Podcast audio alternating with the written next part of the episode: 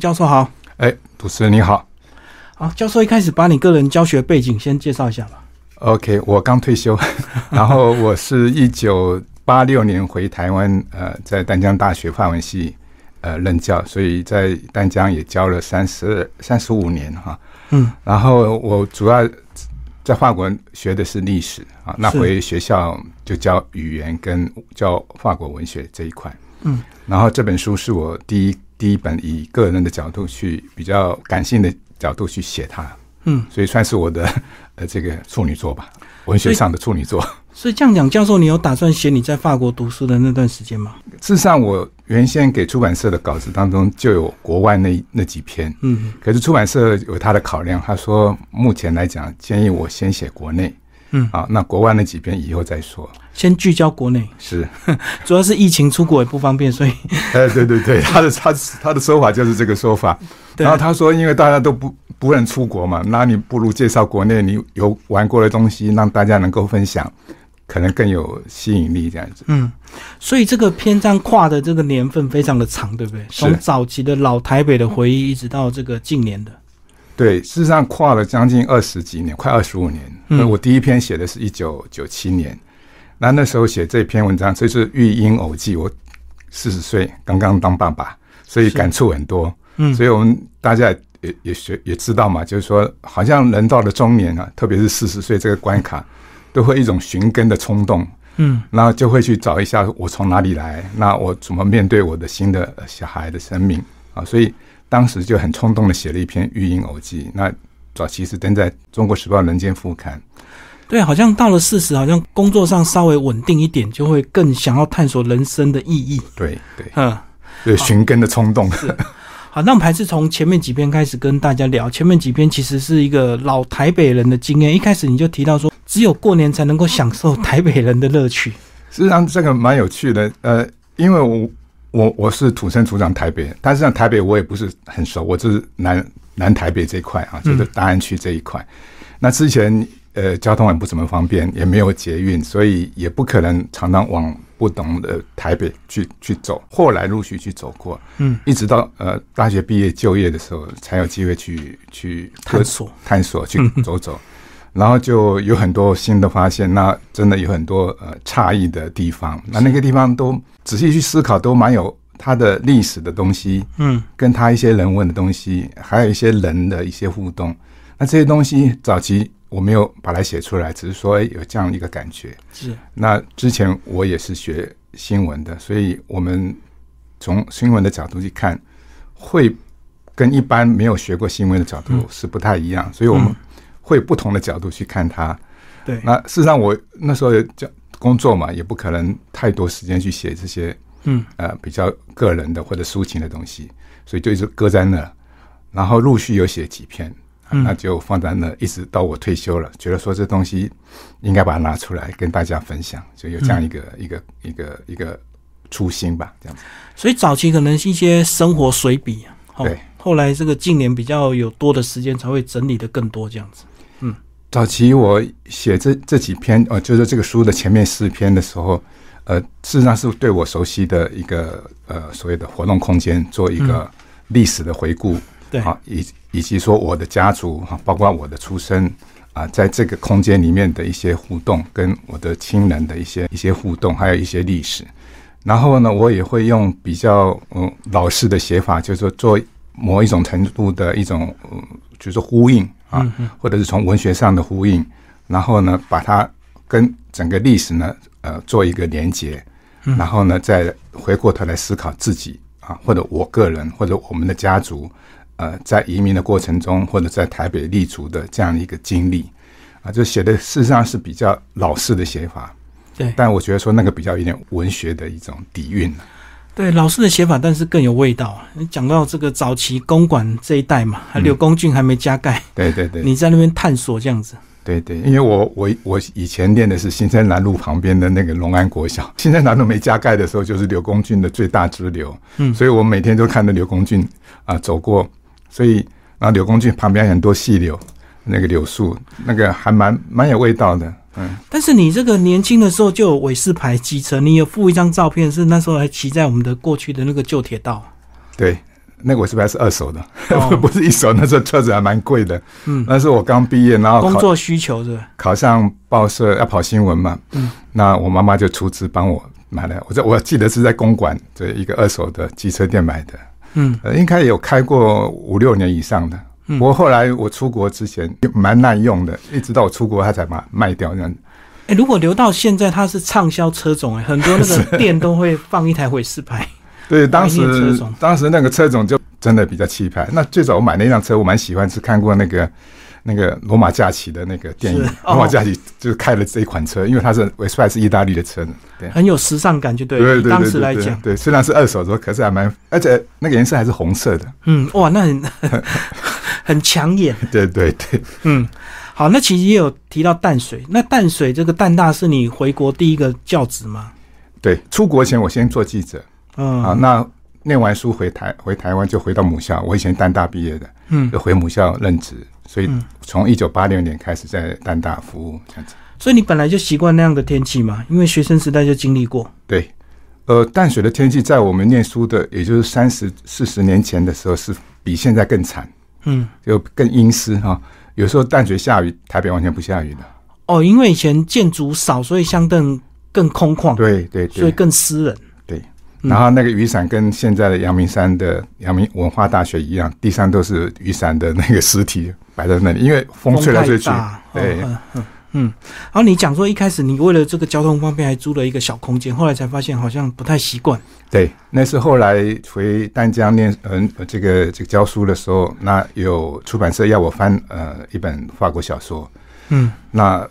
为了把它完成，那那时候我也做做行政工作，所以真的很忙。那我就在那边租了一个小小套房，学生套房。嗯，呃，结果真的很很不自在，很不能适应了、我旁边也有一个那个发电厂，所以那个声音蛮干扰的。嗯，然后主要是潮湿，是。啊，潮湿就真的很不舒服。现在好多了，现在淡水的，就因为因祸得福啊，所以淡水就不再那么潮湿了。嗯，嗯嗯，因为建物多人多了。对对对，哎、可是你跟学生挤在一起，会不会空间彼此也会干扰？因为学生应该半夜都蛮嘈杂的。呃，坦白说有，那学生有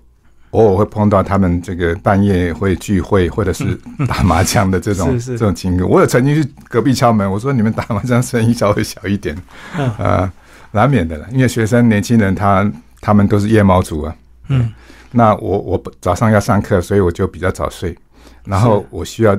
安静的这个环境嘛，所以那个嘈杂声对我是蛮蛮干扰的，所以我就嗯，大概只做力学习，我就没有再做下去。对，本来想要这个好好的一个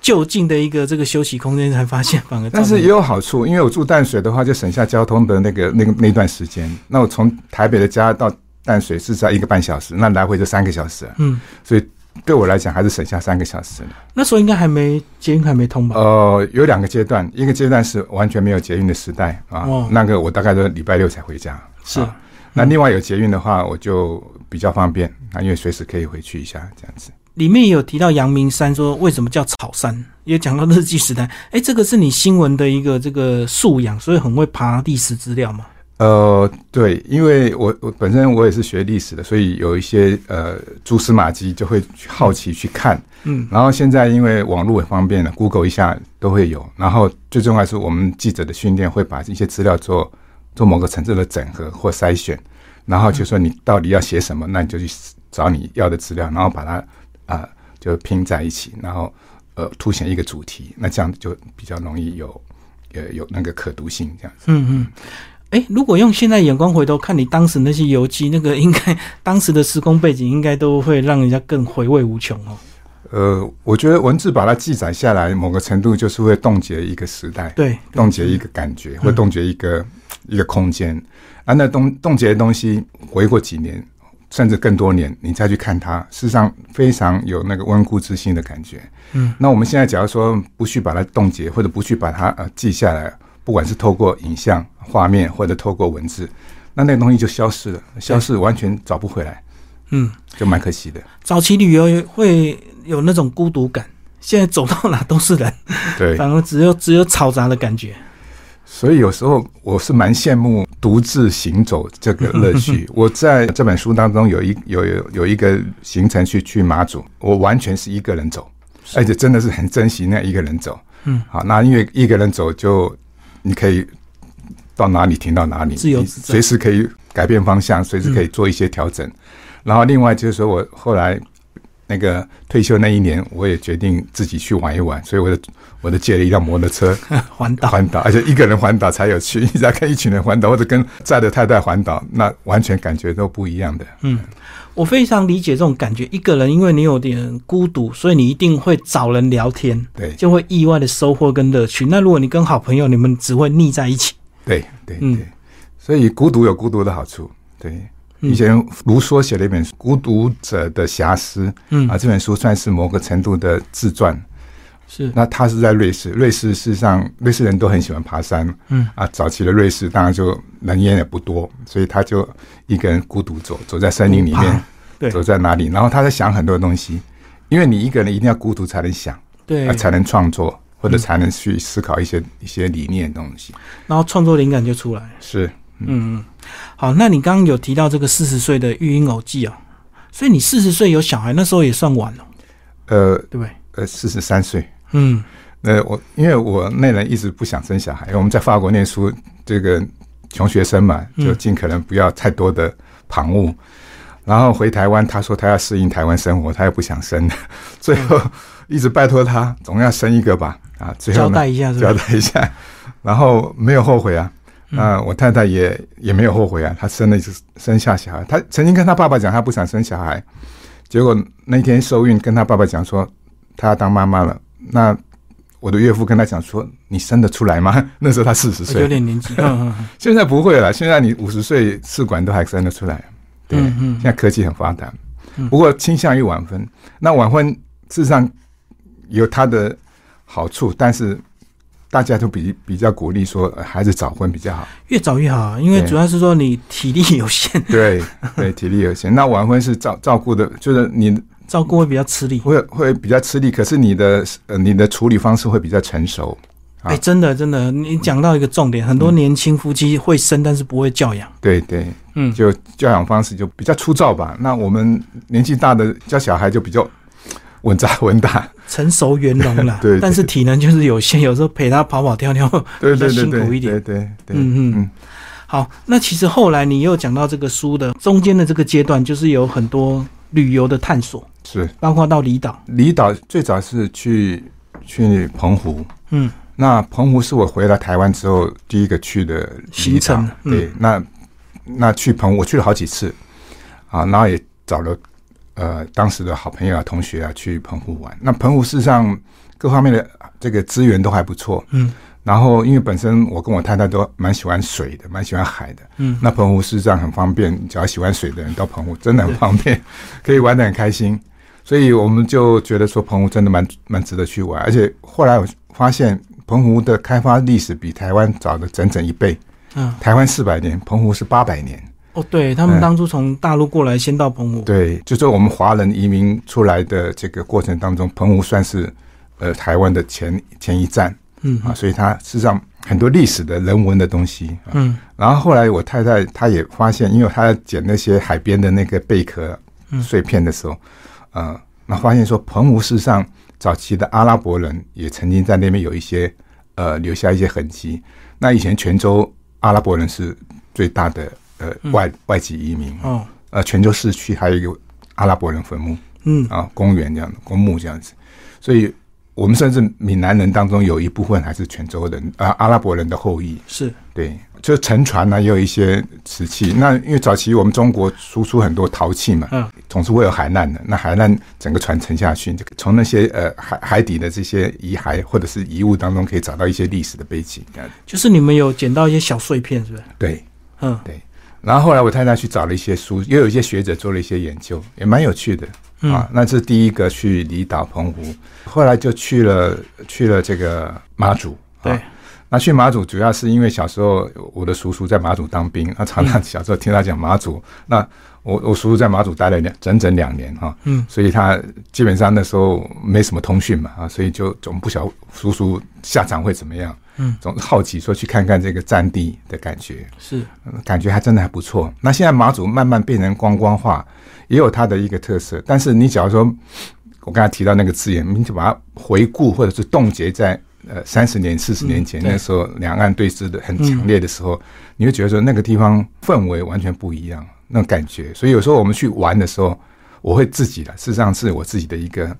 一个一个方式，就是我会把时间拉过拉到过往，嗯，然后呢，你就去想说，哎，遥想当年，是这个情况会是怎么样？嗯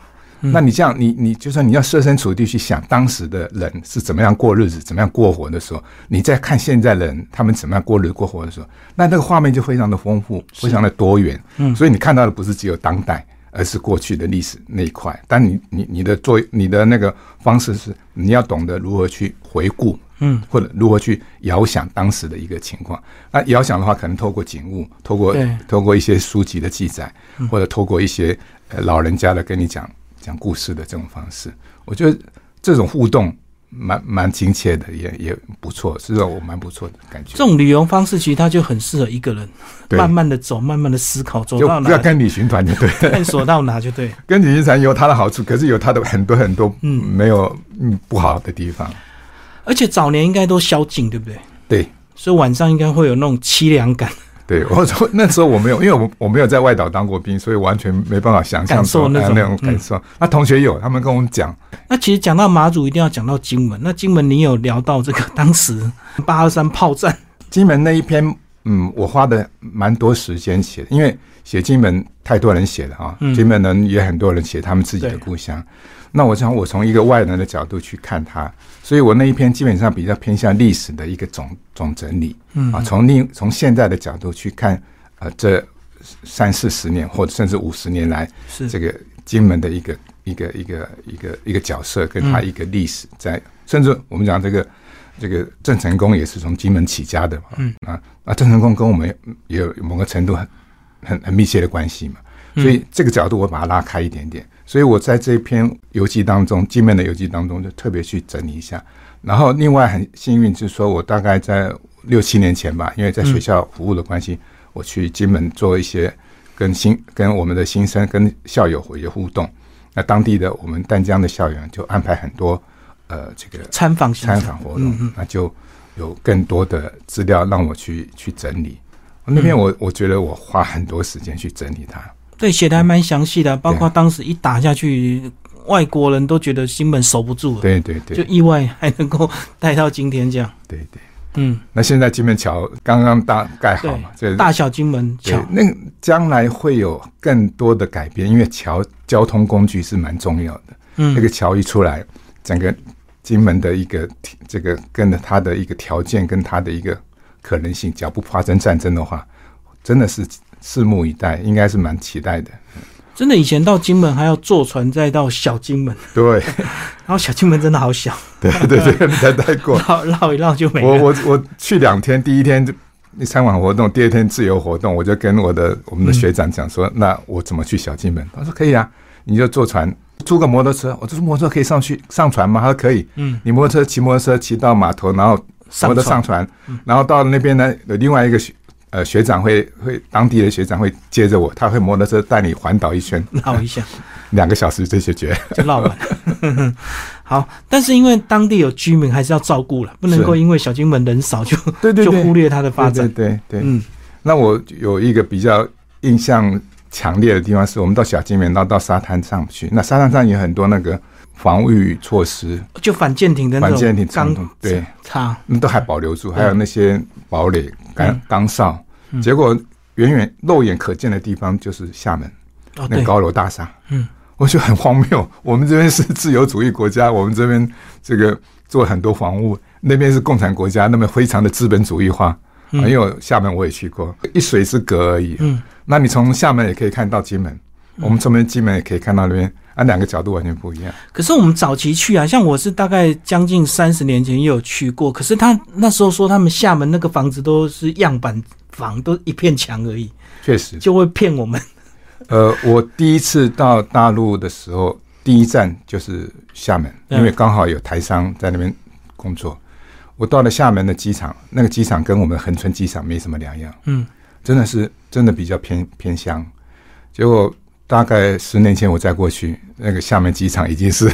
他们的对很大的一个机场了。当然现在发展就是真的，但是早期他们是用样板屋来骗我们。 对对对，嗯嗯，好，那其实后来这两篇呢，就是你近年的，包括你这个跟着骑脚踏车环岛嗯九天的时间，对，哇，那真的非常硬，对不对？一直在赶路，很辛苦。每天都有固定的里程数要骑，嗯，那因为是跟好着小孩 嘛，好在我们是跟着这个捷安特旅行团走我，知因道为他有保姆车啊，嗯，然后有那个骑那个导骑啊，这样子有人照顾啊有，人照 顾。所以那不然，假如说自己或者跟个两三个朋友骑的话，那个绝对是非常的辛苦。是对对对，所以当时就是为了小孩嘛，对，当然不能讲为了讲，我自己也想去啊，嗯，嗯总要体验一下嘛。对，你你那时候会感觉到你们两个体能就真的有落差，当然有小啊，孩小孩青还春期还，小还小，而且女生嘛，她是体力不是很好。嗯她第一天真的就中暑了，她就吵着要回家。 我说不行啊，我们才第一天呢。 结果后来还是撑住啊。因为有人一起骑，那种无形的鼓励的力量就会对。对嗯对那后来你就发现还是要一个人，最后就有这个环岛机车环岛，对哦啊，因为我算很早就会骑机车了，我十八岁当天生日当天就考到机哦，那车个驾韦氏照。牌， 嗯，对，然后跑新闻也都用骑脚骑机车嘛。然后我叔叔在 在高雄，所以呢也想说，哎，骑机车下去，然后这个东海岸这边骑机车应该是很舒服的。一退休就走吧，就就有这个机会就走。然后，而且我这次走的时候，我特别做了做了一些笔记嗯啊，走到哪里有记下一些比较印象深刻的一些一些东西哦，做记录就对做了。记录。但是前面没有先做计划嘛，没有就是反正就完全没计划随性，我完全随性， 我只有第一天晚上订了南澳的一个一个民宿。啊，之后呢，完全随性。我这我在文章里面也提到，比如说我到了都兰，我要住住哪里，我还不知道啊。对然后都兰晃了几圈，没有晃了一两圈，结果找不到民宿啊，最后我就跑去 Seven 问说有没有哪里有民宿， 他就指着说，哎，派出所对面巷子里好几家，你可以进去看，因为民宿在里面，对，在大马路上是看不到的。招牌不一定会找得到，嗯，对，反正你这样随性，有时候玩的也很也很自在，主要是很自在。对，因为你预先计划，你先预定好民宿，但是时间如果没有过去，那你就赔了这些定金或者是这个房租，所以有时候这个预定也不好，对，而且你既然定了这个地方，你一定要在地方落脚，对，你就不能呃变更行变程，更。或 对者，是天气突然不好，你就不想骑那么远的路嘛，对啊，对啊，对嗯啊，，所以还是一个人这个马上出发，然后到了当地再说，反正一定会找得到地方对。所以那时候你就是这样一个退休的一个梦想，一定要好好的台湾绕一圈嘛，对啊。那个梦想是算是我圆了这个多年的 多年的一个梦，嗯啊，这个梦就是把台湾走一圈哈、啊。然后有有我在环岛的时候，有些路线不是干线，我就特别伸进呃，就是特别骑进去，嗯然后绕一圈，然后甚至走到台湾呃台东的最尾巴那地方，嗯，几乎没有路了，那我还是走进去看看。是啊，然后再绕出来，因为这真的是没路，因为那时候那个是军方的一个地区啊，哦一个环管制境区啊还不让你进去，也没有路了。嗯对。那你你去看了那个地方，那你可以想说，哎，当时这边还有人来来定居，或者是来来这边居住，或者来这边工作啊，他们当时是什么样一个情境，或者什么样一个条件啊，或者为什么会跑到这里来？嗯那他们怎么生存？啊，对那事实上，你自己在旅行当中，你自己会问自己说：我为什么来这里？对那他们为什么会在这里？嗯，那你这些互动，你就可以慢慢去找到一些答案，透过书或者透过跟当地人呃聊天啊，或者是你你去看到或者你想象中他们会怎么会是怎么样子的？那这些东西就变成我们书写的一些题材，那写下去就蛮有趣的。我写这本书的时候，非常担心我们家的第一女主角会不高兴， 结果她看了反反而觉得说你写的真的不错哎、嗯 啊，所以说我太太她事实上她也是搞出版的，她以前做出版，所以她这方面她也是蛮要求很高的。哎，那她说哎，真的写的蛮蛮亲切的啊，然后不会给人家太太胡华的那种感觉。那啊事实上我我我要记录的东西就是这些我自己亲眼看到而且真实的这一块。生活随笔就对。对对嗯你怕他用比较高的出版业的角度来批判你的书对对 不够精准，或者是怎么样。对对对对，不过我在想说，这个这趟旅程应该会造成很多意外的收获，包括我们其实很多旅游区我们都可能开车经过，对，可是都没有像骑机车或骑单车这么实地的一个踏实，对不对？对包括台湾很多乡镇，其实外环道绕过去很快，对，可是你就是一定要钻进去对对对乡镇里面才有感觉。对呀、嗯， 就是你要走到那个老市区。比如说，我举个例子，我我们去那个北海，那我们经过石门，对，啊，石真的门有有一个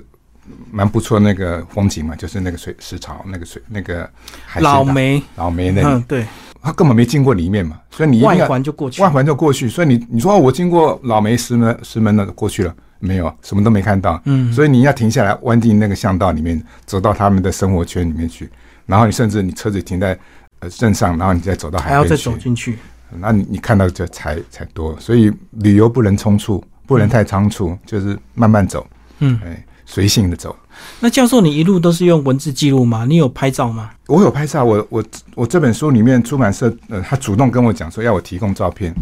嗯，呃，我当然很乐意的，因为本身我也是学摄影的，所以是我、哦，我新闻的素养本来就要拍的。，对，嗯那比较遗憾的地方是，可能他们在排版的时候把照片弄得不够太暗了一点，而且我有些照片是彩色的，会更漂亮。我啊哦懂，。当当然只能做到黑白的。嗯，那照片选的都很不错，因为我给我我先提供一部分，然后编辑也蛮用心去他们再嗯，那挑都都很好。那书的话，这个就是有几有几张照片稍微暗了一点点啊，比嗯如像这样，它暗了一点点，这因为样黑亮白的，他对嗯没有特别再去修正。没有再处理过嗯对它，对所以就会比较偏暗。照片的那个景物的角度，事实上都都有抓到啊，就是还有构图的，都构图的一些一些设想法、一些角度，事实上都还不错啊。嗯，那当然，读者假如说有兴趣再去重游，跟着呃去我提到的地方去玩的时候，你也可以从这个角度去拍一些更有趣的东西。好，最后教授，我们这个疫情啊，慢慢这个解封了，你有没有特别想要再去的地方？因为你等于边写也是边回顾自己嘛，那一定有特别怀念或者是特别想再重游的地方。就台湾嘛，嗯，我一直蛮蛮期待，就是说能有机会到南方，因为把台北太冷， 去南方找个小镇，嗯，做一个 long stay， long stay 呃，两个礼拜或一个月的，然嗯后完全放松，然后只要可能的话写点东西，就有点像以前英国一个很有名的作家叫做那个 Peter Mayer，他写过那个《山居岁月》，哦嗯岁月，他是跑到用一年的时间跑到普罗法旺斯国南部去住了一年，然后写下那本小说，而且这畅销非常畅销。这哎很有意思。那里面的市井小民都被他写的很有乐趣，对对很对，很幽就是啊默。就是你可以跟当地第一线的一种接触，然后跟他们沟通，然后呢，你有你的想法，那你也可以把他们的想法放到你的想法，啊，他们的想法也会改变你对他们既定的想法，对啊，这种互动我觉得蛮有趣。那透过文字记载，啊，那这种东西会把这个小镇的一些炒火炒热，对，啊，，这种角度是，嗯，我是蛮鼓励。事实上，我们也蛮鼓励，就是说，台湾的一些年轻作家不要坐在自己的书房写作，应该异地写作 下乡。下乡。对，很多他们相对都是比较乐天知 命，比对，较开朗哦。嗯，那另外一个比较，我觉得有点对不起这个读者的地方是，因为我还是停留在这个所谓的天龙国的这视角来看嘛，因为我只熟悉台湾的北部啊，嗯对，所以南部地方我只能比写较比不较熟少悉。，对，所以有机会只要能够去南部，呃，龙龙 stay 的话，我真的很想说，哎，去那边整整理一下，然后呃，要写也可以，不写也可以，可是可以感受到南方的那种太阳跟那个温暖跟那个嗯人的互动，哎、就蛮不错的。对你这个环岛那篇就有讲到垦丁恒春，所以你是不是很想在恒春哦，我 long stay？对对，我我蛮喜欢满洲的，满洲那个地嗯方很有趣，我我老远就去了，看到那个大榕树，我就哇，好高兴能看到，因为我去过好几次呢，每次远远的看那个大榕嗯树，说哦我来了，然后我最后我这次骑机车经过龙满洲的时候，特别在那个榕树下吃一个粽子，然后看附近很多民宿都还蛮不错的，可以嗯，考虑、都很有特色，就对。对对，然后可以考虑在那边啊 long stay，然后骑个机车，因为乡下的房子都是透天厝啊，所以他如果要改民宿，可以改得很花俏。对对对，所以整栋都随便他设计。对啊对。嗯嗯嗯。所以这本书你推荐给哪些人看？是年轻的这个朋友吗？当然是年轻的朋友啊，嗯，但是我不晓得年轻的朋友会不会看到这种书，嗯或者他们看到这种书的时候，会觉得说，哎，是老先生在谈一些什么填饱意思这样子。我说不会，这个我我刚才也提到，就是说我把它记录下来，所以呢，大家都可以看。嗯那可以看呢，你可以取你想要的，某个程度就说，哎，学学这个人啊，他呢有这个角度去看，呃，看不同台的湾空间、嗯不同的景物。那将来我自己也可以去关照一下我周遭的一些可能稀松平常的事，嗯或可能是习以为常的事。可是你把它特别留意的时候，它就是一草一木都有意义。是对，所以可能会鼓舞一些呃文艺青年啊，所以将来写东西的时候，也可以呃不同的视角去看我们周遭的一 切。就青年壮游，对 对对，如果没办法骑车，用走的也 可以，现在走的可以。以啊。我对，记徒得步环岛现在也是个时，我记得时尚的活动。达赖喇嘛讲过一句话，我也蛮同意的。他说，一个人不要重重复去一个地方，嗯，你要去更多的地方。地球这么大，你要去更多的地方，叫做随性游的，对，不要说哦，我就跟旅行计团划走。嗯性的，跟旅行团走，大概你走马看花，可是最后你还是要走一趟自己的路。对，啊，那你看到的东西会不一样，嗯，对啊，对啊，光是我们台北人，我们台北很多地方都不 熟，对啊，因为我们至少我们习惯的路线嘛。对啊。嗯，所以你今天假如说上学路或上班的路，你走 A 条 A 路的话，你明天换走 B 路的时候，可能多走个十分钟，可是你的感觉会不一样，是。对啊。最后我们来聊书名，为什么叫《时空旅人》？是你自己也从年轻到现在退休的一个时空交错嘛？这个名字是我坚持要的嗯啊，某个程度坚持。那出版社呃刚刚给他的时候，他说这个名字我们再来讨论。那最后他们有提到一个字眼，叫做“时光女人”嗯啊。那哦我觉得说那个光还是表示是跟时间的关系，可是呢，我特别要强调的是空间。嗯，所以我觉得用时空这个概念会比较好，嗯因为我把这个空间这个景物啊，或者是个物件拉进来。好，然后后来我也想到，说，哎，这个名字，因为我是学法文的，给他一个法文名字可能比较好吧。嗯那我就想到一个法文字，啊，刚好碰到一个法国老师，我说这个名字好不好？嗯，他说可以的，可是呢，他建议我用另外一个名字，嗯，那就现在这个名字。所以这个名字翻成中文就是重新找回的再现个时光里面的旅人。嗯那这本书是很有名的一个作家普鲁斯特的最后一本书，嗯，就是他的最后一册第七册，就是用这个 le temps le temps retrouvé，就是在线的时光、是啊。所以他说这个书呢，某个程度跟，因为普鲁斯特他也是做回忆的嘛，嗯他是走到他他的他的书房里面去回忆他过去走的一些，然后他把他整个生命到了他的快要这个身体快撑不住的时候，他就把它做一个完结，所以他就用在线的时光，也就是他把透过旅行把过去他的一生重新呈现出来这个角度，所以他说这样的标题会比较有趣。嗯那出版社也同意说让我放一个发文在里面，是所以这个这个就是这个概念。嗯，我觉得这个写书真的很棒，就是边写边回顾，然后一定会回想年轻的时候。老师那时候你会不会去想到哪一个时空点，那个当下的那个决定会造成你现在这个样子？比如说结婚， 比如说去法法国念书啦，你觉得有没有生命最重要的点是哪一个？原先是念新闻嘛，在世新念了嗯新闻毕业之后，然后就有机会去插班大学念了法文，对所以进入法文做某个成，就我现在教法文，然后法文系老师这样的一个背景的话，念法文是我一个重要的转折点是啊，这是第一个。第二个转折点是我淡江法文毕业之后，我找到一个新闻记者的工作。嗯那新闻记者的工作事实上是让我的视野更开，嗯哦啊，因为你你不同的角度去看对世界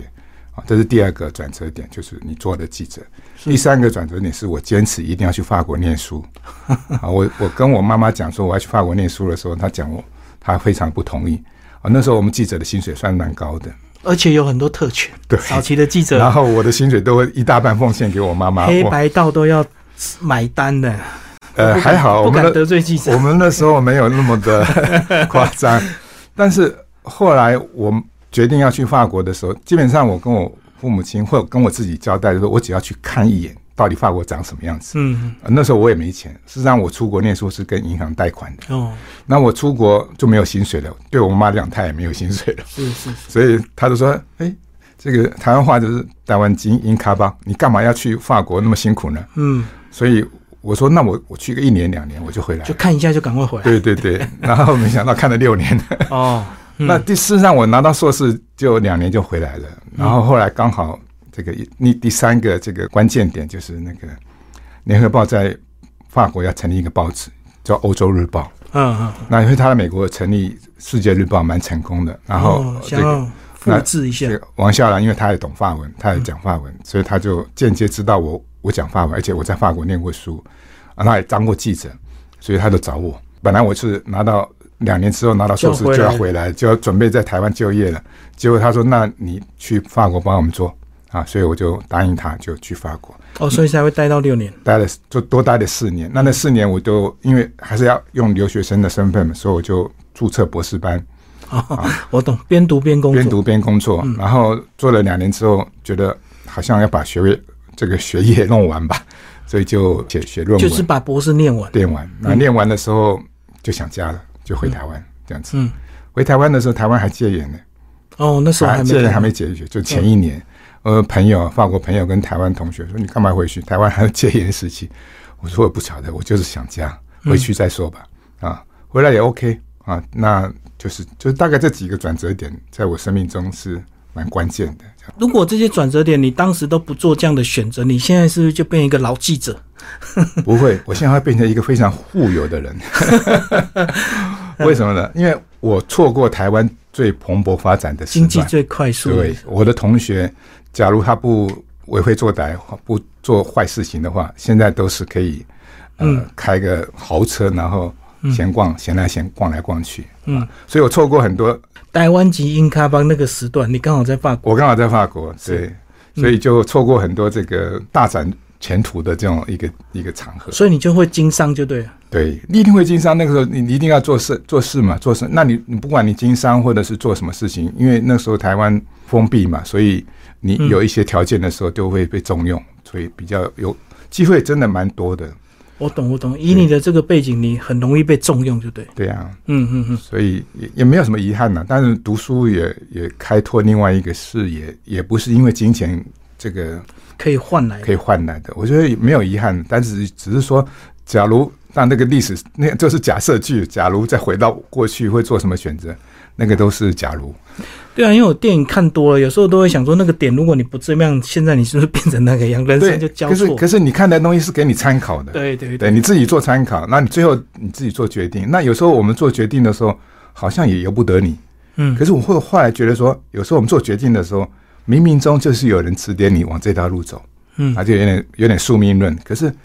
往这条路走也没有坏事啊，嗯你不要跟命运抵抗嘛，是你你做你该做的事啊。我们生命就是固定了几十年而已嘛，对，那你就在你的这个活着的时候活得很精彩，那就我觉得 OK 啊。就冥冥中一定会推动你往一个方向走啊，只要努力走下去就好了，也不要再三心二意就对了。对对对，我觉得这是当然，这个有点有点好像一个退休老人讲的话。 不过不过，这是我真的体验是这样子。当然，每个人的性格不同，我可以做更不同的冒险或者做什么东西，嗯我也可以暴起暴弱。对对那那个也没有坏事啊。机会来了你就去做，呃不要不要犹豫，那马上就要做决定，然后就就把它做下去。 真的，我现在感受就很强，这年轻一晃即过， 对对啊，一下就一下就退休了， 然后一下就就可以随心所欲到处弄 stay 了。但是青春期真的是很短暂哦。对啊。嗯，短暂，然后要珍惜青春的时候，那你不要把身体弄坏。我觉得像我们这个年纪最最珍惜的就是身体的健康嘛，就是保健了。对啊。像我们平常有多运动的话，就就不会老得太快。以后退休之后就可以做很多事情。哎，那既然讲到保健，教授要不要讲一下你一天现在的作息？我一天作息，应该是早睡早起吧？呃，我很早睡，嗯那我很早起，我大概六点左右就起床，嗯然后我会去呃公园做一个半小时的呃这个气功运动哦，哦啊，这是日常的工作这样子。是，之后就会有看点书，然后我每个礼拜会有呃两堂课啊，一个一个是到学校去去教课，因为我还有兼课，嗯，哦另外一个课是我去当学生，我去、我去听去去那个类似老人学 校哈，叫乐龄教室乐龄大去学。嗯学那个新的东西叫声乐哦啊，哦，唱歌。唱唱声乐的东西。我觉得年纪到了退休的时候，应该去找个新的东西，第一个是刺激头脑，嗯，啊，因为像我们唱那个声乐课，有时候是唱西班牙文，有时候唱法文，我 OK 啦，嗯，或者唱这个不同语言的东西。那你学一个新的语言的时候，你事实上会刺激你的大脑大脑，嗯那你就大脑就不会衰退的太快，你的大脑的细胞就永远地被刺激，那你不会这个每天一起床先关心法国发生什么事情？不会。哦，我觉得新闻对我来讲，反正既然要发生就发生嘛，对，除非、除非真的是打起仗来，大家要做一些准备，要不然哪里没有没有没有意外，哪里没有一些每天都有天灾人祸，就怨对了。天意会。所以有时候我们因为现在网络新闻这么发达，有时候看新闻就好像看连续剧一样，或者看综艺节目一样，好像我们人会变很焦虑，焦虑，但有时候变得很冷冷漠去看待这些世事的变迁或者一些天灾人祸。然后我们看到天灾人祸，啊，透过镜头，好像跟我很遥远。但是啊，你你只要是在当事人，或者你只要是当地的这个状况的时候，那你你会有不同的感觉。